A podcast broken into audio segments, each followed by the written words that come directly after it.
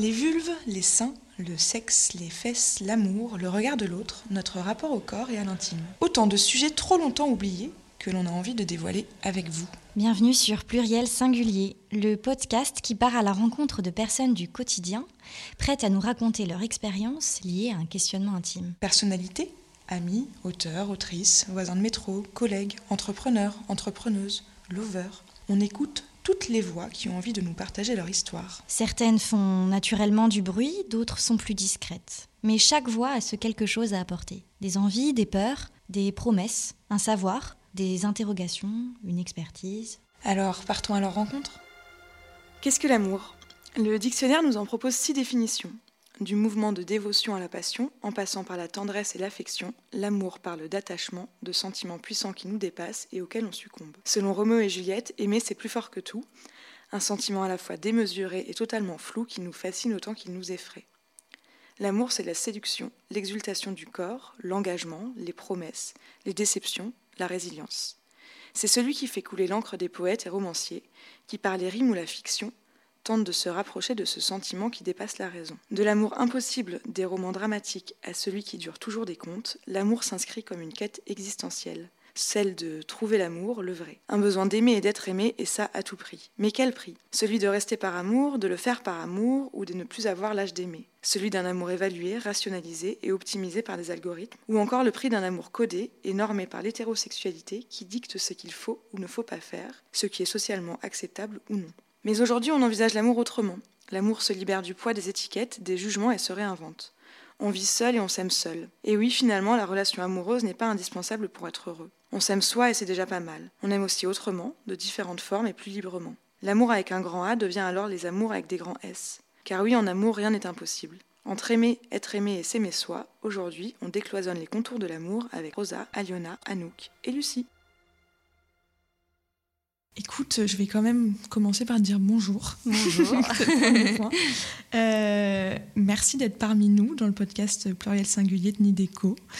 Euh, Aujourd'hui, on va parler d'amour, comme je te le disais. On va parler de relations. On va parler de toi, parce que c'est aussi l'idée aujourd'hui, de tes relations, de ton rapport à l'autre et, euh, et, un petit peu aussi de ton histoire d'amour avec Nideco, parce que j'ai quand même l'impression que euh, cette histoire d'amour qui s'est créée avec Amélie et puis, euh, et puis aussi avec les produits, j'imagine, mais surtout Ouais. avec Amélie. Donc merci beaucoup d'être avec nous. Avec grand plaisir.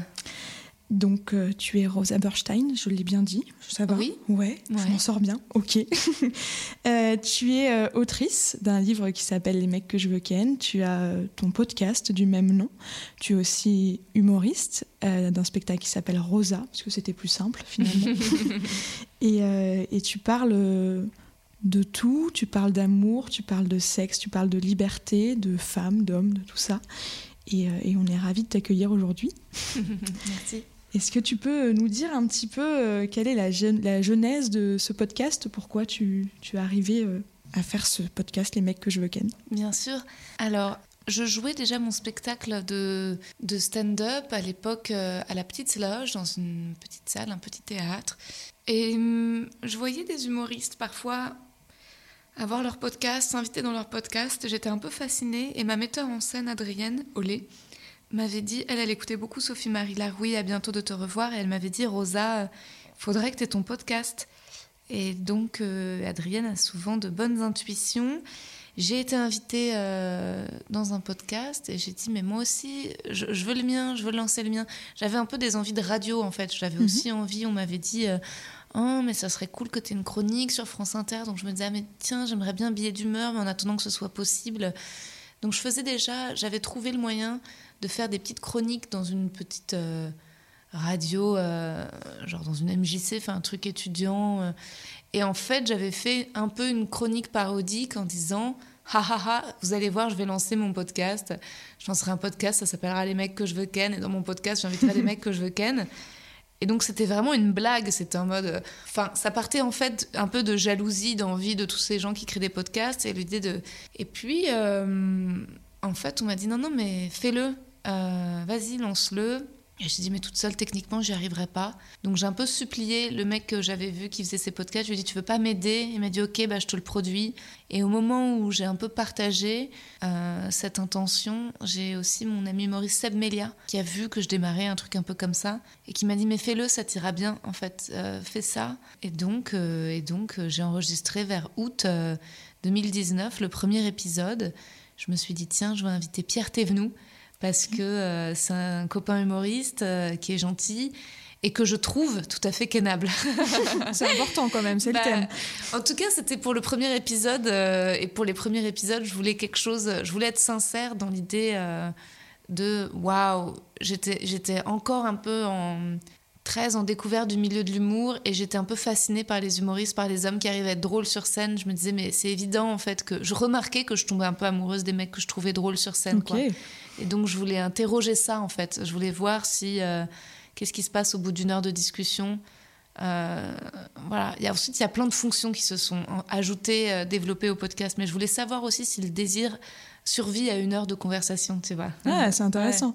Et du coup, euh, comment tu les abordais? Enfin, Pierre, du coup, c'était ton ami, mais les autres personnes, comment tu leur disais euh, Je fais un podcast, euh, ça s'appelle Les mecs que je veux ken. comment tu faisais pour leur donner envie de venir? Bah, ça les faisait marrer. Pierre, c'était un... mais Pierre, cela dit, j'étais aussi intimidée parce que c'était un copain, mais les humoristes, c'est des mecs parfois un peu, un peu macho. Hein. C'est des gars assez alpha, certains. On n'est pas non plus dans une ambiance de déconstruction intense, hein, vois j'imagine, Donc, euh, donc euh, Pierre, euh, je pense qu'il s'est marré. Et puis lui, il avait l'impression, les premiers à qui je proposais ça, ils avaient une impression de contradiction en fait entre ma manière de parler, de m'habiller, de me, de, me comporter en loge. C'est vrai que j'ai ce côté un petit peu, pas timide, mais un peu Enfin, tu vois, je, je, suis pas non plus. je suis un peu souriante. Je fais dans mon langage, j'ai peu de mots en verlan. Enfin, tu vois, Ken, c'était pas forcément un mot que j'utilisais tellement mm. dans le langage courant non plus. Alors, il savait que je parlais de cul sur scène, euh, mais d'un point de vue plutôt enfantin. Donc, au final, ils étaient assez peu intimidés par moi. Et le titre du podcast, ils se disaient, euh, c'est une bonne idée. En fait, ils étaient certains disaient, mais t'as raison, c'est très bien. Ils savaient pas qu'ensuite ce podcast deviendrait moi, qu'en fait, j'allais ressembler au fur et à mesure au titre du podcast que j'avais choisi. ouais. ok. Et dans, ton livre, d'ailleurs, tu dis, euh, Ken, c'est le verlan de niquer, ça veut dire baiser, procéder aussi s'y battre, mettre KO, je vais tous les niquer. Mm. Euh, tu leur disais pas du tout comme ça, j'imagine, quand tu le présentais. Euh, oui, c'est quelque chose, c'est c'est un peu une, une fonction qui s'est, enfin, c'est parmi tous les sens qui se sont révélés à moi. Mais euh, cela dit, même dans l'épisode avec Seb Melia, qui est hyper cru, où je rentre vraiment dedans avec des questions assez chocs, en fait, je crois qu'il y avait déjà quand même ce sens-là. En fait, très vite, il y a eu même l'épisode avec Nordine Ganso, qui est un autre humoriste, auquel je dis, euh, mais qui à l'époque se conservait, voulait conserver sa, virginité pour le mariage, par religion, conviction religieuse, et je lui avais quand même dit, euh, mais je comprends pas, la masturbation, euh, c'est quand même du sperme qui sort, alors pourquoi ne pas faire l'amour? Donc déjà, il y avait quand même ce truc de potentielle confrontation, en fait, de pas être langue de bois. Ouais, l'authenticité complète dans ce que tu disais. Ouais, ouais. Donc en fait, le, la séduction était aussi un peu biaisée. C'est pas parce que je leur lis un poème au début que je vais les courtiser uniquement pendant une heure, quoi. Ok, je vois. Et d'ailleurs, euh, tu parles de séduction. Tu parles euh, beaucoup du moment de séduction, du fait que pour séduire quelqu'un, il faut que tu vois le moment où tu peux le faire. Tu parles de la boum, par exemple, hmm. euh, dans tes plus jeunes années. Hmm. Euh, est-ce que ça, c'est toujours le cas, ce truc de pour séduire quelqu'un, il faut attendre un moment bien particulier pour que, je sais pas, tu sois prête? Enfin, Quelles sont les raisons pour lesquelles tu as ce moment-là bien précis? Bah, C'est bien observé de ta part, Alice, d'avoir vu ça, euh, en effet, parmi mes manies. je pense que c'est un peu du romantisme, au final. C'est que c'est pas tant un moment, oui, une occasion, mais aussi un peu le le hasard biaisé. C'est-à-dire que pour moi, c'est ce qui fait que j'ai beaucoup de mal avec les applications mm. de rencontres. C'est le fait de, bon, bah, et eh bah, à telle heure, on se connecte, on discute, et puis on organise un rendez-vous dans lequel on dit ce dont on a envie aujourd'hui, et on essaie d'être sincère pour dire je cherche plus un plan cul, j'ai 32 ans. Enfin, tout ça, pour moi, c'est hyper glauque. Même si je sais que c'est. Et j'admire ceux qui arrivent à le faire, en fait. J'arrive à ceux qui arrivent à être assez pragmatifs, assez euh, chefs d'entreprise, tu vois, dans leur, euh, leur manière de dater. Mais moi, je je suis un peu nostalgique en effet euh, de l'adolescence où euh, bah, tu tombais amoureux du mec de ta classe. Pas besoin d'organiser un rendez-vous euh, à Fille du Calvaire dans un bar à 19h, mais pas trop tôt, pas trop tard. Et où en effet, oui, la boum, le moment de la danse, le moment de la soirée, tu vois la personne dans un autre cadre. Il y a l'idée de la fin, il y a quelque chose qui se termine, c'est le moment, ça y est, c'est le moment ou jamais. Tu vois, alors j'ai un peu recopié ce process récemment quand j'étais à New York euh, pendant les vacances de Noël. Et puis finalement, J'y étais pendant 10 jours. Quand je suis arrivée, j'ai téléchargé une appli là-bas, super, Inched, et euh, qui est vraiment trop cool. Franchement, il y a des super euh, gars dessus. Ok. Et, euh, et puis, en fait, j'ai eu peur de dater parce qu'il y avait au micron à fond les ballons. Et je me suis dit, déjà, j'ai flippé de pas pouvoir y aller. Je flippais de pas pouvoir revenir en France. Donc, non. Le Covid et les relations, c'est vraiment. Ouais, ça fout un peu la merde. et finalement, deux jours avant mon départ, je me suis dit, allez, tiens, tu sais quoi, juste avant le départ, juste avant de repartir, pourquoi pas, tu vois? Mhm. Un peu comme, en effet, cette idée de de boom de fin de colo, ce date de fin de voyage, ce moment où bon bah il y a plus rien à perdre et, euh, et ça a fonctionné. J'ai fait un date avec un mec qui s'est hyper bien passé, il était très euh, très normal, ce qui m'est peu arrivé dans ma vie de rencontrer des gens normaux. Médecin urgentiste, la classe, ouais. Euh, et, je le revois peut-être fin mars, parce qu'il vient, à, vient à Londres voir un pote à lui. Il va peut-être passer par Paris. Donc on se reverra peut-être. Ça se trouve, c'est mon futur mari, je ne sais pas. Écoute, on, suivra cette actu avec euh, beaucoup d'attention. Mais du coup, dans, ce que tu dis là, sur ce côté euh, attendre le moment opportun, est-ce qu'il n'y a pas un peu une, petite construction de ciné de, qu'on a pu voir dans les livres de bah oui, le côté prince charmant, de, on va tomber amoureux euh, quand il se passera quelque chose de magique. Hmm. Euh, oui, si, ah bah, c'est sûr que moi, je pense que j'ai bien été euh, formatée par l'imaginaire des films et du cinéma. Mais dans les films, parfois, la rencontre n'arrive pas du tout. Tu vois, un film qui m'a énormément influencé, c'est Les Demoiselles de Cherbourg. Mhm. C'est pas Rochefort, c'est Cherbourg. Non, les parapluies de Cherbourg, les demoiselles de Rochefort. Voilà, il faut faire un choix entre les deux. C'est pas les parapluies, c'est les demoiselles, de Rochefort. Euh, moi, j'étais en pleine identification fantasme d'être euh, euh, Catherine Deneuve et j'étais totalement amoureuse de Maxence. et ils se rencontrent jamais pendant le film. Alors mhm. ils se rêvent l'un l'autre en parlant d'une personne idéale, de quelqu'un qui les de la personne de leur vie. Et, et c'est marrant, ça m'a marqué parce qu'ils sont là à quelques rues chaque fois l'un de l'autre et finalement à la fin et on les voit jamais se rencontrer. Euh, mais oui, ça, ce film, ça m'a énormément, énormément marqué quand j'étais petite. Et souvent, je me disais, est-ce qu'il y a quelqu'un là pour moi dans une maison, dans une rue ou dans un bar euh, Et euh, oui, non, c'est vrai que tout ça ça, ça, fomente un imaginaire un peu. c'est plus dur ensuite, en effet, d'accepter bah, le calme et le voilà les oui, c'est vrai qu'on a envie d'avoir un peu le cœur qui bat, quoi. Mais euh, j'essaye quand même de travailler là-dessus, euh, sur l'idée d'un prince charmant, tu vois. L'idée de. Déjà, j'ai quand même grandi par rapport à ça mhm. en... récemment, parce que je pense que euh, je suis devenue hyper indépendante, quoi. Et qu'aujourd'hui, je me ferais passer en premier, je pense. Ouais, ça c'est super important pour le coup. Ouais. Mais du coup, dans cette histoire, tu as un peu ce côté d'amour impossible, d'amour rêvé finalement qui n'arrivera jamais. Et donc, il y a le côté un peu idéalisé, quoi.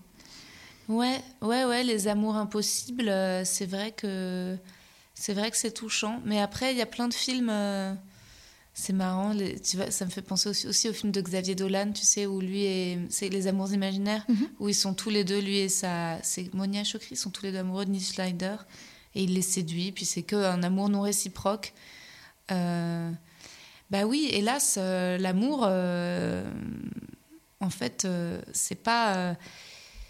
Il y a deux temps, quoi. Quand on est en présence de la personne, c'est pas pour moi là le temps de l'amour. Ça, c'est le temps du plaisir, c'est sympa. Mais l'amour, c'est quelque chose, c'est un peu quand tu te retrouves toute seule et que tu te mets à rêver, quoi. Il y a quelque chose qui est lié au rêve et à l'absence de l'autre. Mmh. Et là, tu commences à inventer, en fait, l'histoire quand tu ressens moins, tu ressens de plaisir. Souvent, tu ressens la joie, mais c'est beaucoup plus rare. Enfin, pour moi, en tout cas. Je... Et, et en effet, euh, parfois, même la peine d'amour, c'est pas du tout ça qui tue l'amour. C'est pas, euh, c'est plutôt l'ennui qui met, hmm. mais le, chagrin. Euh, tu peux longtemps hélas, continuer à aimer quelqu'un tout en ayant de la peine. Oui. C'est- pas ça qui. euh, Ça ne tue pas l'amour, ça, Non. ça te tutoie plutôt que l'amour, Ouais, mais ça te fait exactement. beaucoup de mal, ouais. Ça fait du mal, mais euh, et c'est peut-être en effet un peu encouragé euh, par tous ces films, toutes ces, ces chansons, ces livres sur, sur le fait d'aimer en souffrant. Mais ça serait génial si, du moment où on se dit ah bah ça me fait du mal, j'aime plus, waouh, ça serait incroyable. Mais en général, oui, non, ça se passe pas comme ça. C'est même parfois euh, euh, ce qui, ce qui, ce qu'il faudrait faire pour moins souffrir, c'est euh, l'accord Toltec de ne pas imaginer, c'est-à-dire de ne pas prêter, se dire, eh ben voilà, ça n'a pas marché parce que lui est comme ça et qu'il a vu en moi partir dans des délires de, Oui, de- de voilà. trouver des explications qui n'ont finalement pas Ouais. lieu d'être. Voilà, mais, euh, mais ça, on sait bien que c'est, euh, enfin, voilà. à ceux qui arrivent, grand bravo, Oui, je suis d'accord. je- je- je- mais c'est compliqué. ouais, c'est clair. C'est compliqué, ouais. Ça ferait peut-être beaucoup de moins de choses à se dire entre copines. C'est vrai, que le nombre de, de, comment dire, de réponses qu'on essaye de trouver, sûr. de spéculation, de mais en fait c'est parce que c'est un séducteur, que parce qu'en fait t'étais une proie et parce qu'il t'a chassé pour ça, mais que de toute façon il est bête, mais qu'en fait il avait prévu, mais qu'il veut pas s'engager, mais s'il t'aime, enfin tu vois, à Oui, partir fait- de, ouais ouais, ça peut partir, euh, ça peut partir très très loin. ouais. On est finalement des tous des très grands scénaristes. hein. Ouais, Dans ces moments-là, on est Ouais, capable d'écrire beaucoup d'histoires. Beaucoup de profils psychologiques pour des séries, ouais. c'est certain, c'est certain. Et, euh, et du coup, tu, tu sépares un petit peu euh, euh, tout ce qui est désir, sexualité et amour, ou pour toi, c'est des choses qui sont complètement liées? Ah complètement lié, ouais. Ouais, il n'y a pas de... Non, pour moi, il n'y a pas énormément de, de différence. je sais que je suis pas du tout.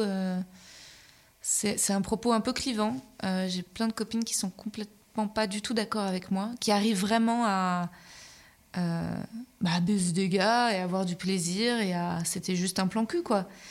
Euh, moi, ça me met du temps pour euh, être attirée, en fait, Mhm. physiquement, sexuellement par quelqu'un. Il y a plein de mecs qui, en fait, bah, m'attirent pas, quoi. Ouais. J'ai pas envie de partager quelque chose d'intime avec eux.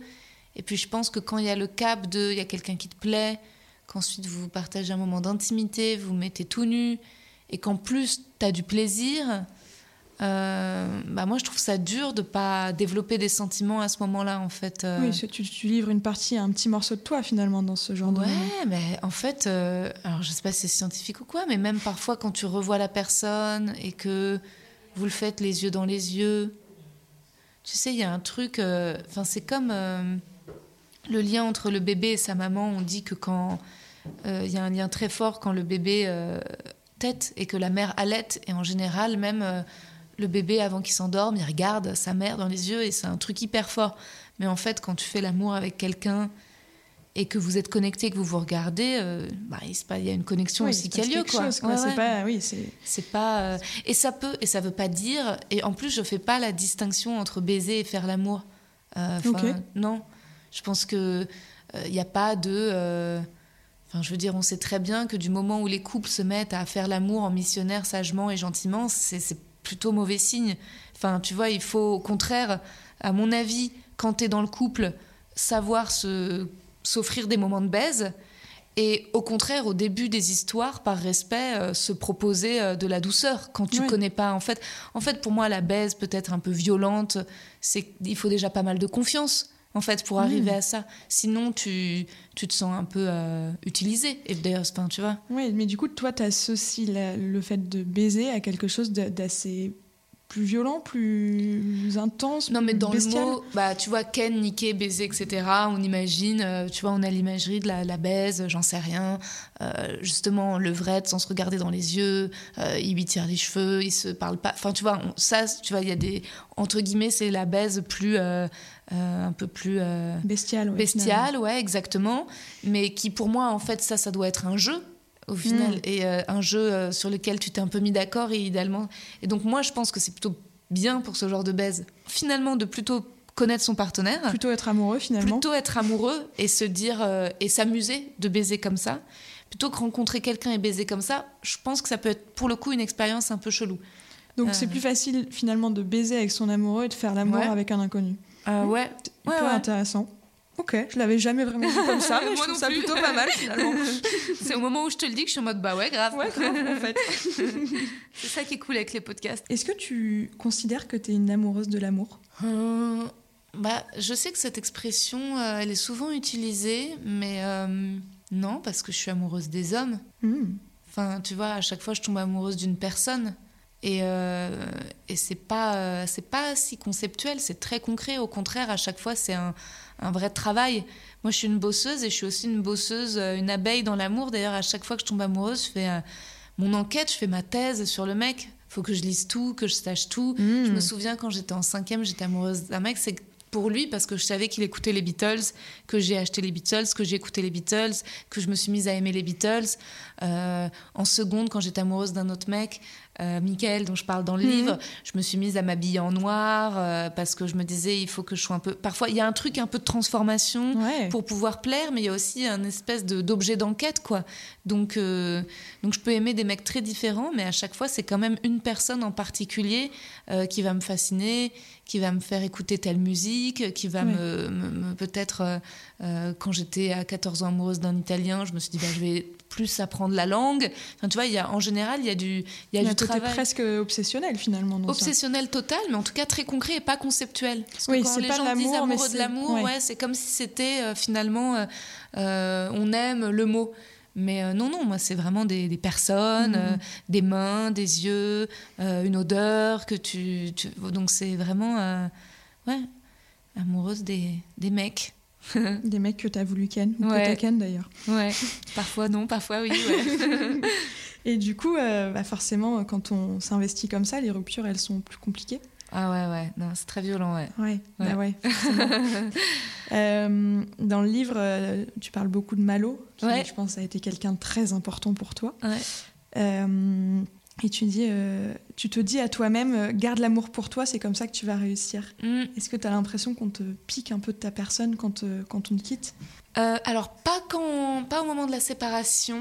Euh, Enfin, c'est d'autres trucs au moment de la séparation, mais après, oui, je pense que j'ai vu ma mère beaucoup donner à mon père, en Mhm. fait. Euh, alors, il lui donnait aussi, mais quand même, elle a arrêté de travailler alors qu'elle était reporter. Pour pouvoir être à la maison, faire à manger, faire les courses, gérer lui son stress, l'écouter, euh, prendre en charge ses angoisses à lui, euh, le laisser un peu rayonner. Alors, elle manquait de confiance. Bon, chacun a trouvé. Elle a. Je dis pas que c'est un ange pur et que, mais euh, je sais quand même que.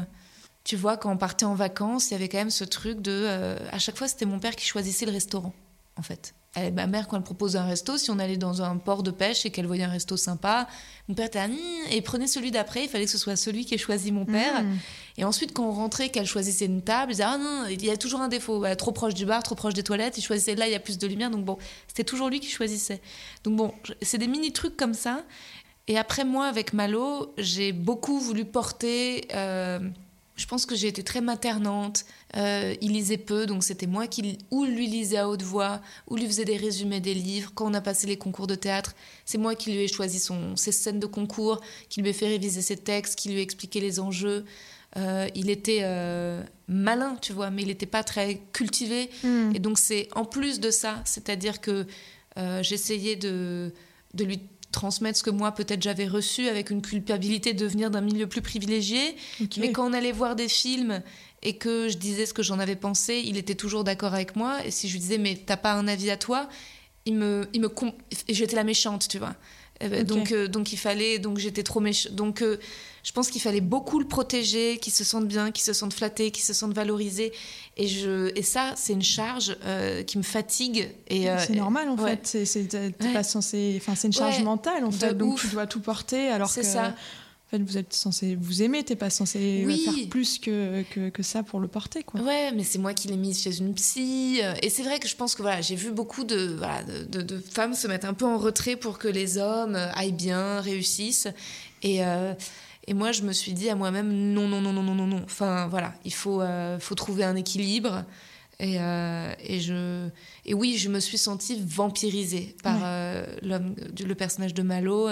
J'ai senti qu'il me...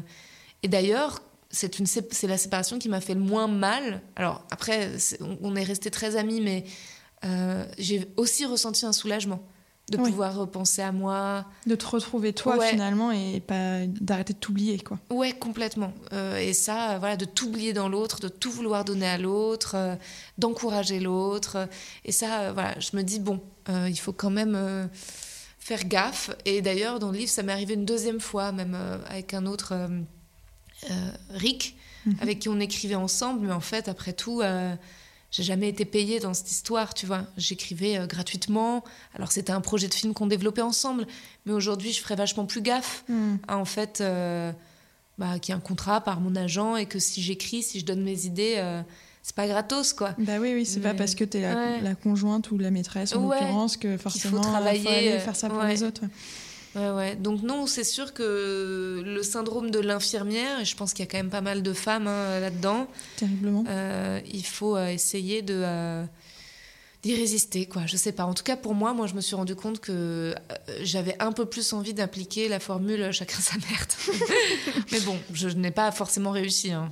Ouais, non, mais on a souvent des grands principes et après on les applique comme on peut. Oui, hein, exactement. Aussi. Ok.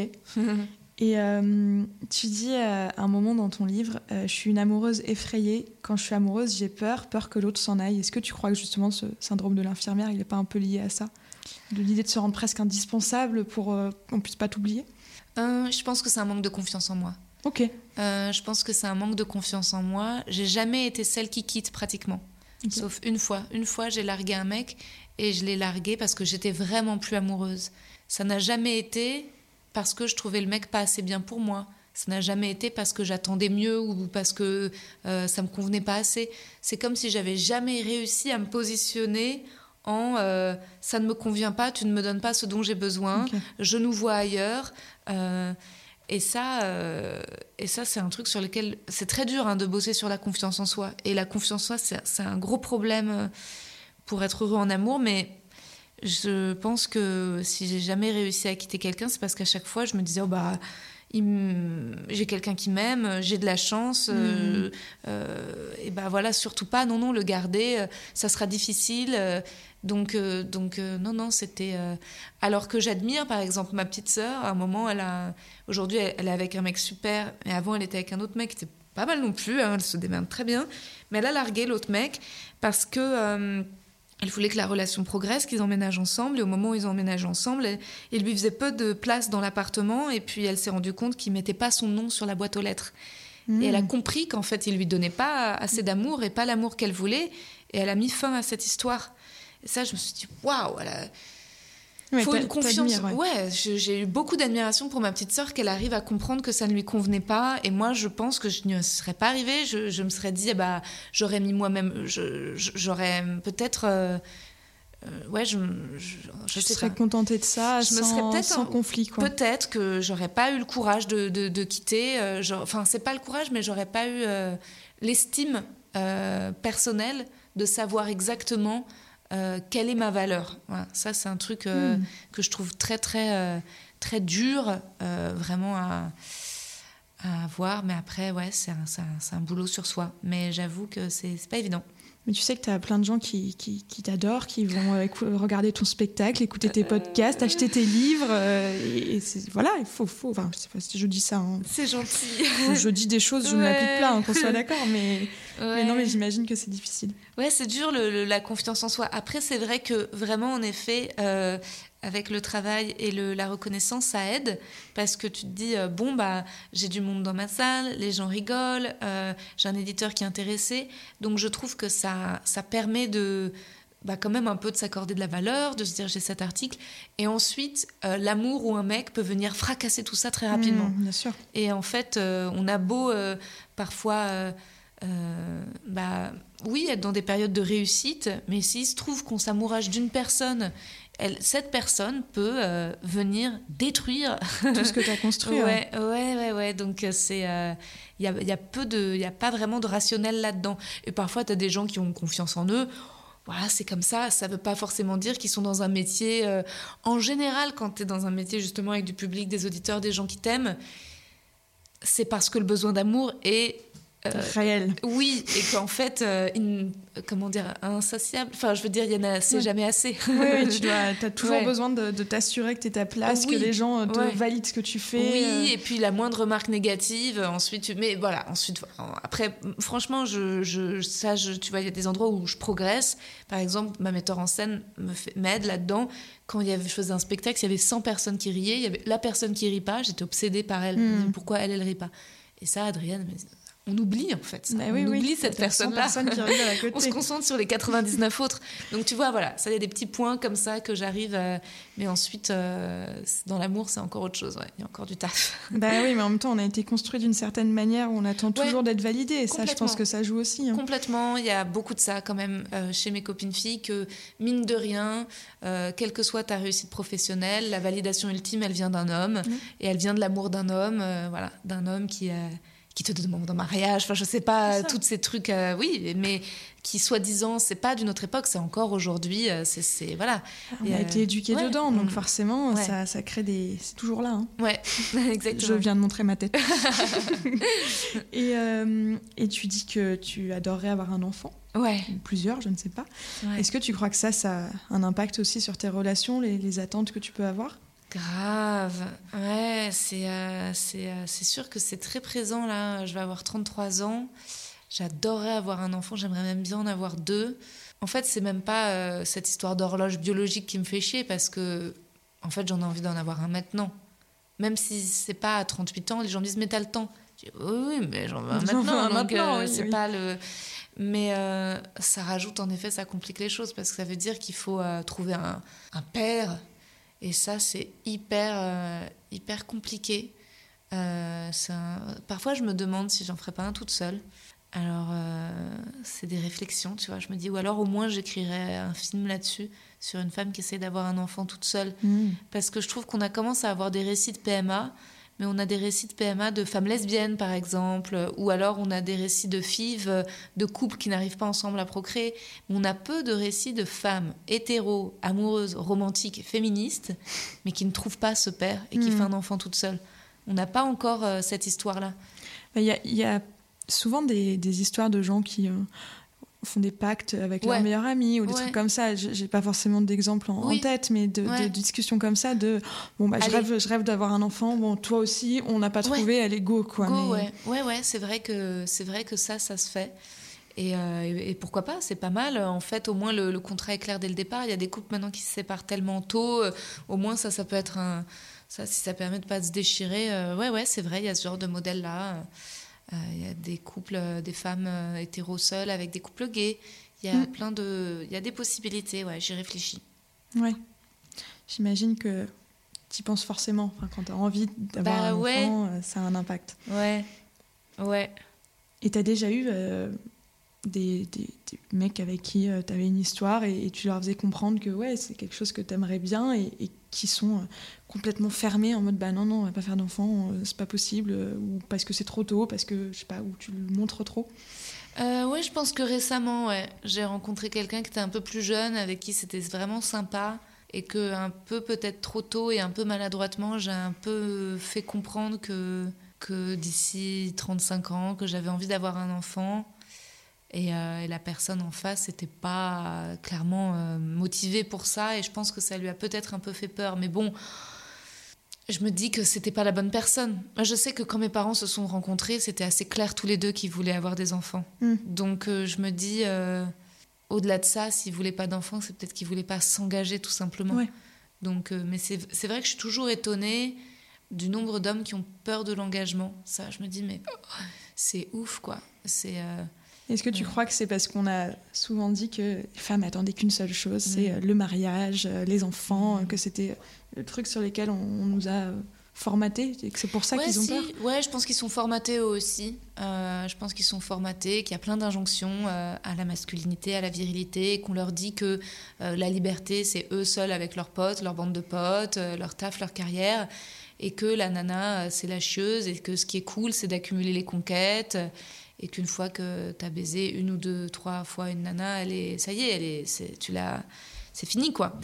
Donc euh, oui, je pense que c'est beaucoup plus compliqué pour un mec de d'être amoureux, de dire à ses amis Oh, j'ai rencontré une fille, Mm. je crois que je développe des sentiments pour elle? C'est une phrase qui ne sortira Bah pas ouais. très souvent de la bouche d'un Bah homme ouais, finalement. Mais ils arrivent Oui. même pas à se dire qu'ils s'aiment entre eux, entre mecs. Mm. Ils arrivent même pas, les mecs, deux gars hétéros n'arrivent pas au restaurant à partager un plat. Tu vois Ouais, c'est vrai. C'est un truc d'intimité qu'ils n'arrivent pas à faire, nous, quand entre copines, on se dit Oh, bah, tu sais quoi, on prend la pizza et la salade, comme ça on se fait moite-moite. Tu verras jamais deux mecs faire ça. vrai. Faut qu'ils mangent chacun leur plat. C'est assez juste ce que tu dis, c'est vrai. C'est fou, hein Ouais. Mais c'est étrange. Bah, c'est de la virilité, soi-disant. Un mec, euh, ça a faim, ça mange son plat en entier et ça veut pas partager. Ah, tu prends ça, moi je prends ça. On fait, tu vois. Donc c'est, il y a plein de trucs, euh, mais archaïques, bêtes, et qui les pourrissent. Et ce qui, qui rend très compliqué les relations hétéro, ouais. Ouais, clairement. Mm. Enfin là, on parle quand même de juste tu partages Ouais. deux pizzas, donc Ouais. en fait tu as d'autant plus de choix et t'as tout compris, et, et eux ils se forcent à manger un seul plat. C'est triste quand ils pensent. Ouais. Ok. triste, triste histoire. Enfin, bon, on va pas trop les plaindre non plus, hein. Euh, Ah non, non, Mais, non. mais oui, non, c'est sûr que c'est, c'est, euh, c'est un peu. euh, parfois, ça a l'air un peu foutu d'avance quand tu vois de là où on part.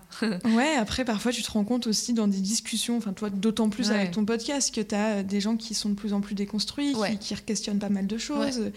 Et quand tu prends encore une fois ce rôle où tu dois leur ouvrir les yeux, euh, ça marche bien. Enfin, quand Oui. tu voilà, quand tu discutes et que tu es face à des mecs bien, c'est chouette. Mais Carrément. mais il y a du boulot et malheureusement c'est nous qui devons porter ce boulot-là pour, euh, Souvent, leur faire ouais. comprendre. ouais. C'est vrai. Et que dès qu'il y a un mec un peu, euh, un peu plus déconstruit que les autres, on est tellement heureuse qu'on lui le couvre de roses, de, de compliments, de bravo. Je veux dire, c'est comme les papas qui s'occupent de leurs enfants et en général l'entourage en mode mais ce père extraordinaire qui quand même hein, n'est pas toujours en termes Non. autant de temps que la femme, mais juste parce que le week-end, tu te rends compte, elle est partie avec ses copines, il s'est occupé tout seul des enfants. Mais quel père incroyable Je veux dire, voilà, on les couvre de louanges. père. Oui, voilà, parce que c'est des trucs qui, en effet, paraissent un peu bah, normal, quoi. Bah oui, oui, Ouais. ça, c'est- mais ça, j'y crois, ça sera une Oui. vraie normalité un jour. Il faut, il clair. faut être positif Non, et se mais dire que oui, ça va arriver. j'ai un, un pote qui a pris un congé paternité et tout le monde autour, oh là là, bravo, c'est hyper bien. Bah dis donc, oh, ah ouais, un mois, deux mois, oh là là. Et dis donc, t'as renoncé à toutes ces opportunités pour t'occuper du bébé. Oh, incroyable. Alors que, en fait, bah non, mais euh, Et, et les femmes qui le oui, font en euh, permanence, voilà, en fait. c'est- mais enfin, c'est juste trop bien pour tout le monde, en fait. c'est génial, c'est leur équilibre. Euh, oui. D'ailleurs, il, ouais, il l'aide même pas, il fait ce qu'il est censé faire. Quoi. C'est, oui, oui. C'est dramatique. Tout autre sujet. Euh, tu parles très librement de plaisir féminin, euh, d'orgasme, euh, de plaisir tout court d'ailleurs, pas forcément que, que féminin. Euh, Est-ce que pour toi, euh, la masturbation et le fait de se faire plaisir par soi-même, c'est un point hyper libérateur? Ouais, complètement. Surtout quand j'ai découvert, j'avais une amie qui, elle, m'avait avoué qu'elle se masturbait pas, qu'elle s'était jamais masturbée. J'ai une amie qui a commencé à se masturber, mais hyper tard. On se connaissait à l'école, donc on, s'est rencontrés vers 18-19 ans. Elle, je crois qu'à partir de 25 ans, elle a commencé à, le faire. Ah bon? Et donc je me suis rendu compte en en discutant que vraiment... Et moi-même, j'ai commencé très tard. hein. Je pense que j'ai commencé à me masturber après avoir eu des premiers rapports. Mm. Donc tu vois, j'ai eu un premier rapport à 15 ans. Et je pense que vers 16, 17 ans, vers la fin du lycée, j'ai commencé à comprendre que toute seule, c'était possible. Donc t'imagines par rapport au mec qui le faisait des, Ah la bah oui. sixième. Enfin, donc euh, oui, non, c'est vrai que c'est, euh, je pense que c'est hyper cool de savoir soit se faire jouir. C'est quand même euh, très très euh, très très important. Et j'avais rencontré une euh, sexologue qui, euh, qui avait dit que même dans le couple, en fait, c'était important. Qu'en fait, on est, c'est nous qui connaissons le mieux notre corps. Mhm. Donc, euh, même si on peut attendre des hommes qui nous donnent du plaisir et qui s'y intéressent, euh, euh, mais c'est bien aussi qu'ils regardent et qu'ils voient et qu'ils acceptent euh, et qu'on leur fasse comprendre que oui, c'est ok, euh, enfin que voilà, que ça c'est un truc entre soi et soi-même et que ça fonctionne bien et qu'ils accueillent ça aussi. Enfin, en tout cas, je pense que c'est aussi important même d'accueillir la masturbation, même à deux pendant le sexe, que ça fasse vraiment partie. euh, euh, mais ça met du temps. hein. Des mecs voient ça quand même beaucoup comme, euh, comme si on voulait un peu les vexer, les humilier, qu'il fallait le faire un peu en cachette, comme y avait que eux. Oui, mais tu vois, moi j'ai des souvenirs plus jeunes euh, de, de premiers amours où, euh, en fait, euh, de savoir que mon mec euh, se masturbait seul, j'étais là en mode, Ah. bah non, en fait. Ouais. Et, maintenant, c'est genre une évidence, mais Oui. tu sais, t'as ce truc de bah pourquoi? Enfin, Ouais. tous les deux. Et en du coup, eux, ça leur arrive sur le tard parce que les femmes se sont masturbées beaucoup plus tard. Mais Ouais. tu vois, t'as ce truc un peu. euh, De jalousie, ah oui, de. Ouais, ouais, ouais, ouais. Enfin, je Ah. sais pas si toi, t'avais ce truc-là, mais. Euh, Ah non, ça c'est marrant, je l'ai pas trop eu. Euh, J'ai même pas trop eu. euh, En fait, c'est marrant, mais Malo dans le livre, il m'avait assez tôt dans notre relation. Je me souviens, on se promenait et on était tout en haut de la rue Montorgueil, bah, donc rue des Petits Carreaux. Puis il s'était arrêté, il était blanc comme un linge et je crois qu'il s'était quasi mis à pleurer. Il me disait Faut que je te dise un truc, j'ai cru qu'il allait me quitter.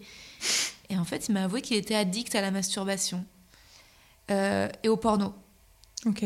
Et donc, en fait, il le faisait plusieurs, beaucoup, beaucoup, beaucoup, euh, et qu'en fait, ça le rendait malheureux.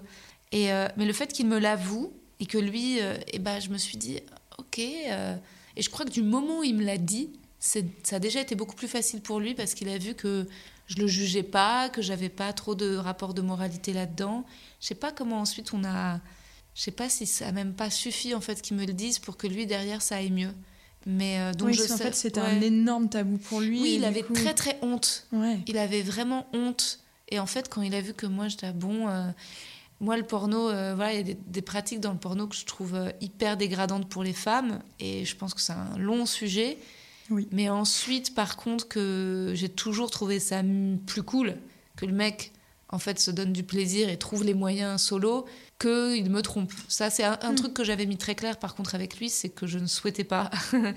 qu'il me trompe. Euh, ça, c'est vrai que pareil, c'est un truc qui est pas très moderne à l'heure du polyamour et du couple libre et des relations ouvertes. Mais Je sais pas si c'est pas euh, moderne, c'est juste qu'il y en a qui sont convaincus Ouais. par ça et, et d'autres pas du tout, et c'est ok, je crois. hein. Bah, Il y en a qui disent que ça, cette espèce de fidélité absolue, c'est ce qui flingue les relations et que en fait c'est un idéal inatteignable. Mm. mais euh, surtout à partir d'un certain nombre d'années. Euh, moi, je l'ai quand même toujours un peu senti comme bah, le contrat de base. Euh, écoute, voilà, c'est comme ça. Surtout que vu que moi, j'assimile autant le sexe à un acte amoureux, Mm. C'est pas. euh, moi, ça, j'ai pas envie euh, que tu tires un coup avec une autre. Euh, je trouverais ça pas très fair non plus pour l'autre. Mm. Donc, j'ai pas envie qu'il y ait quelqu'un qui, qui ait ce, quelqu'un de side Ouais, je trouve- comme en fait, ça. je trouve ça un peu dégueulasse, les couples qui se disent bah on est amoureux, tu peux prendre une nana juste pour le cul, mais enfin bon, ok. Donc moi j'avais quand même, j'étais un peu fermée, ouais, je suis toujours assez fermée à l'idée de me dire euh, ah bah moi si je suis avec un mec, moi il m'aime et il a, il a le droit de se vider dans des meufs juste pour le cul. Enfin je sais pas, je trouve ça violent pour ces femmes-là. Mais, euh, Mais ouais. du coup, toi, dans les relations que tu as pu avoir, Mm. tu as été ces femmes-là, en Ouais, l'occurrence. justement, ouais, ouais, je me Mhm. suis retrouvée à être la maîtresse et j'en ai souffert. Ouais. Et c'était vraiment, pour moi, c'était un interdit total hein, de se retrouver dans cette position et une vraie honte. Et, euh, et, c'est, et je me suis, me suis sentie ouais, une, un peu une arnaque, quoi. Quand t'es, enfin, tu vois, tu te retrouves à être la maîtresse et puis, bon, euh, tu te le justifies par X manière et en fait, tu te sens vraiment quand même sacrément utilisée. Mm. Et Ouais. euh, ouais. Ouais, non, c'était, euh, c'était assez euh, sensation euh, très humiliante. Donc j'avoue que oui, non, c'est pas. euh, Du coup, t'as pas envie que la personne avec qui t'es reproduise ça avec Ouais. quelqu'un. euh, Ouais, et je fais hyper gaffe aux mecs maqués parce que euh, il y en a qui sont vraiment carrément séducteurs.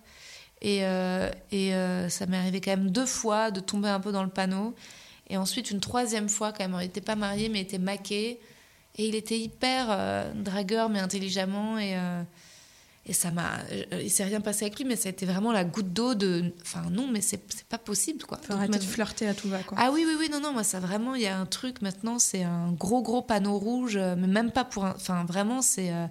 T'es maqué, c'est ton problème, c'est ton choix, euh, vraiment, c'est dead, quoi, c'est Mm. mort. euh, euh, voilà. Les gens font. Alors après, je sais qu'il y a des sites d'application parce qu'il y a des gens qui sont chacun mariés depuis longtemps et qui souhaitent se rencontrer. Il y a plein de. Ensuite, la vie, elle est différente à 30, à 40, à 50. Mais moi, je considère à 32 piges que si j'ai un gars euh, maqué qui me drague aussi. euh, et en général, c'est de, ils le font vraiment bien. Mm. Ah Parce bah que, oui. en fait, les mecs maqués savent très vite aller beaucoup plus facilement sur le terrain des sentiments et de l'amour que les gars célibataires. parce que comme as les mecs célibes, ils ont peur de l'engagement et tout, Mm. ils vont se comporter un peu froidement, un peu comme des connards, parce qu'ils ont qu'une crainte, c'est qu'en fait, tu crois que. Mon Euh, Dieu, ouais. je suis amoureux, mon Dieu, quelle horreur. Alors que le mec maqué, il est sauvé par le fait qu'en fait, il est déjà engagé quelque part, mais donc il n'est pas disponible, et donc il va très vite sur euh, les sentiments et quelque chose d'hyper flatteur et rare. Et il faut vraiment. Ouais, c'est dangereux, quoi. Ouais. Hmm. Enfin, je dis ça, les mecs, ça se trouve peut-être qu'il y a des nanas qui. Oui. Ça m'est arrivé aussi de d'entendre des potes dire euh, bah, j'étais en une soirée, pendant toute la soirée, la nana, on s'est parlé, je croyais qu'il se passait vraiment quelque chose, et à la fin de la soirée, elle m'a dit qu'elle était maquée. Euh, en général, peut-être les nanas, c'est moins pour posséder sexuellement que pour allumer, se sentir désirée, draguée. Et à la fin, en fait, le mec se sent un peu utilisé parce qu'il dit, mais en fait, elle n'était pas du tout dispo, quoi. Elle avait juste besoin de se sentir. euh, Donc, euh, oui, oui, je dis pas qu'il n'y a pas des comportements parfois des deux côtés qui sont chelous. Oui, mais bon, après, tu parles de tes histoires à toi Voilà, et on de mon laissera, point de vue, on laissera mon- les mecs se Voilà, plaindre de leur laissera- côté. Dans ta liste des choses agréables, euh, il y en a une qui m'a fait sourire. T'as mis tomber amoureuse. Oui. Ouais. Ouais. Tomber amoureuse, c'est agréable au tout début, ouais. Ouais, ouais, au tout début, euh, bah, c'est même euh, le max. Je sais pas si c'est des endorphines ou l'adrénaline ou quelle hormone du plaisir, mais le, le, le moment où tu reçois le message d'amour euh, de la personne que toi tu kiffes, euh, ça te fait planer, monter très, très, très, très, très haut, quoi. Hmm. Donc euh, oui, ça, il y a un truc. euh, Mais euh, oui, chose très agréable, beaucoup de plaisir d'être amoureuse au début. les, les débuts, ouais, c'est sûr que c'est.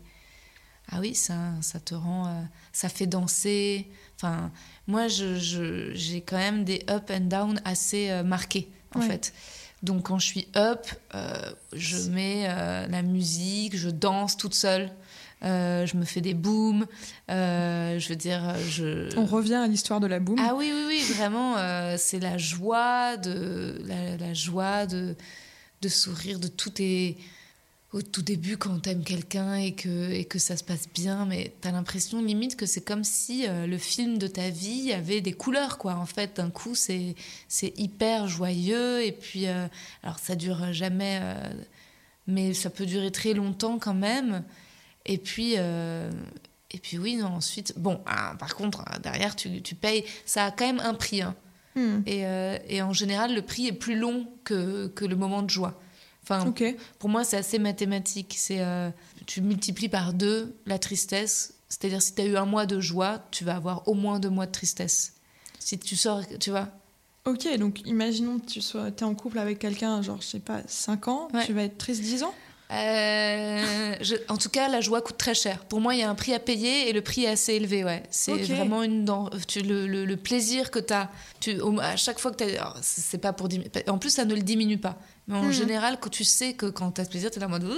Je sais, je reconnais très bien cette sensation. Il faudra certainement. Il y aura Ouais. peut-être une addition quelque part, mais tu veux pas y penser. Mais Mhm. a priori, il y en a quand même une à un moment qui vient. Enfin, en tout cas, moi, de mon expérience. Ouais, ouais. C'est Et, super euh, intéressant. Et en général, les gens qui souffrent moins, c'est peut-être parce qu'ils ont un tout petit peu moins de plaisir ou un plaisir peut-être un peu moins intense, tu vois. Les nanas qui arrivent à oh bah c'est fini et puis en deux jours elles sont passées à autre chose, peut-être qu'elles ont été moins en kiff. Hmm. Mais en général, si tu euh, euh, mais c'est très bien de si tu arrives à, à diminuer les périodes de peine après les périodes de joie, ça c'est cool, c'est un c'est un boulot, il faut essayer de voir comment, mais Mais du coup, est-ce que, est-ce que maintenant, t'as- en, en vieillissant, pardon Mhm. d'utiliser le mot, tu abordes tes relations avec beaucoup plus de, de barrières ou tu y vas toujours euh, la tête la première? Hum, J'essaye de voir c'est quoi les green flags, les red flags. Euh, je trouve que c'est très compliqué à déceler, quoi. Pour moi, tu les vois pas au début, tu s'en rends compte après. Et en plus, ça, pour le coup, euh, tu vois, parmi les expressions sur l'amour, euh, il y a une expression qui est très vraie l'amour rend aveugle. Oui. Hmm. Ben, D'ailleurs, je crois que même scientifiquement, c'est plus ou moins explicable euh, par rapport. Mais euh, c'est sûr que tu vois ce que tu veux voir et que tu vois pas tout et que et qu'ensuite c'est l'épreuve du couple. Hmm. C'est- voir euh, le reste, quoi. Mais en même temps, c'est, moi je trouve ça plutôt chouette. Ça veut dire que tu gardes ton innocence. Enfin, c'est quand même Ouais. dans le fait de tomber amoureuse, c'est ce truc de euh, ouais, tu vas et tu sais pas. Oui, en effet, derrière tu sais que tu vas peut-être morfler, mais en même temps tu vas quand même et tu gardes ce côté un peu naïf, mais dans le sens, sens positif du terme. Tu y vas quoi. Ouais, en fait, c'est marrant. Le, le- j'ai plus vu ça comme des différentes personnalités que des questions d'âge. C'est-à-dire que j'ai toujours trouvé que les femmes qui étaient euh, entre guillemets cœur bleu ou amoureuse ou passionnée, elle l'était plus ou moins de la même manière à 13, 20, 40 ou 67 ans. Alors que les femmes plus pragmatiques, enfin pas forcément plus froides, mais investissant moins la, question du cœur, bah, de 18 ou 39 piges, c'était la même chose, quoi. Donc je sais pas si tu t'assagis en vieillissant. Euh, peut-être que tu arrives quand même. Euh... hélas, tu te fais surprendre. Hein. Tu, peux voir, tu peux avoir la distance de voir un tout petit peu les mécanismes en place. Euh, mais euh, la vie est bien faite parce que tu. Oui, non, tu, tu, tu retombes. Tu as tendance à oublier ce qui s'est passé. Quoi. Mais ouais, c'est fou. C'est fou, mais c'est pour ça même que je trouve ça étonnant quand les gens disent qu'ils tombent amoureux une ou deux fois dans leur vie, euh, ou qu'ils se tombent amoureux la première fois à 25 ans. C'est hyper tard, et moi je tombe amoureuse tout le temps. Hmm. Tu vois, je tombe amoureuse tout le temps et à chaque fois de la même manière et à chaque fois éperdument. Mais parce que c'est. C'est voilà, ton fonctionnement, ouais. Bah ouais. c'est plutôt cool. Parce que ça fait partie des choses agréables. sur le moment, c'est cool, ouais. Sur le moment. ouais, la suite est plus compliquée. L'intimité. Bah déjà, hum, réponse super basique, mais se mettre tout nu. Ouais. Euh, se mettre tout nu. Euh, moi, je suis quelqu'un d'hyper pudique, en fait. Euh, on dirait pas avec mon spectacle, mais sur le corps, j'aime pas me mettre en maillot de bain à la plage. J'ai toujours un paréo. Je suis jamais à poil chez moi. Je suis toujours en pyjama. J'ai toujours un peignoir. La nudité, pour moi, c'est un truc un peu particulier, vraiment. et donc, quand t'offres ça à quelqu'un, de se voir tout nu, euh, bah déjà oui, ça, crée un lien. Euh, je me suis, peu montrée euh, toute nue avec mes copines, même avec ma meilleure amie, on est toujours gênés, enfin on se regarde, on n'est pas à poil l'une, enfin vraiment c'est quelque chose. Donc je pense déjà les corps nus, bah, le sommeil aussi, dormir avec quelqu'un. passer la nuit avec quelqu'un, réussir à dormir à côté de quelqu'un, mmh. ça c'est vrai que accueillir quelqu'un chez soi. Euh, oui, oui, je trouve qu'il y a plein de choses. Euh, se réveiller, euh, quand tu ouvres en fait ton intimité à quelqu'un, ouais. Quand tu es seul. Mais pour moi, c'est très lié d'ailleurs en fait à l'érotisme, l'intimité. Mhm. Enfin, pour moi, c'est le truc le plus sexy, c'est l'intimité. tu vois, je suis pas du tout exhibo. Et j'ai du mal avec les gens qui le. Enfin, ça me gêne. Les gens qui. C'est très rare que j'ai embrassé. J'aime pas trop embrasser en public. J'aime bien que ce soit secret. Ouais. Ça m'est arrivé dans, quelquefois d'embrasser mon copain dans le métro et tout, mais tu vois, si je suis dans le métro, qu'il y a un couple en face de moi et qui se caresse les mains de façon un peu euh, trop sensuelle, en fait, ça me met mal à l'aise. Enfin, pour moi, c'est un peu de l'exhibitionnisme. Enfin, C'est-à-dire qu'ils m'incluent dans leur sexualité. Enfin, tu vois, je vois le rythme à laquelle il lui caresse la main. Je me dis, j'ai pas envie d'être témoin de, ça, quoi. Pour hmm. moi, c'est déjà un rapport sexuel. Donc, euh, donc tu peux en parler facilement, très facilement. Ouais, ouais.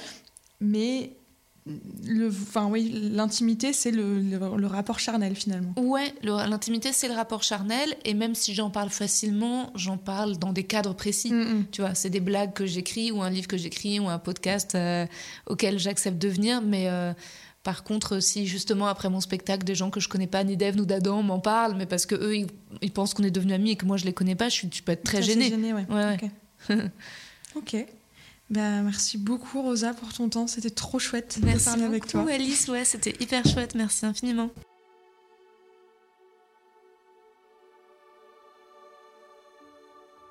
Un grand merci à vous pour votre écoute et surtout merci à nos invités. Si vous avez aimé notre épisode, n'hésitez pas à nous soutenir en vous abonnant aux différentes plateformes, à nous laisser un commentaire ou à en parler autour de vous. Et si vous en voulez encore plus, suivez-nous sur Instagram, at underscore co vous y retrouverez les dernières actualités de la marque et toutes les infos de nos prochains épisodes. Alors, on vous dit à très vite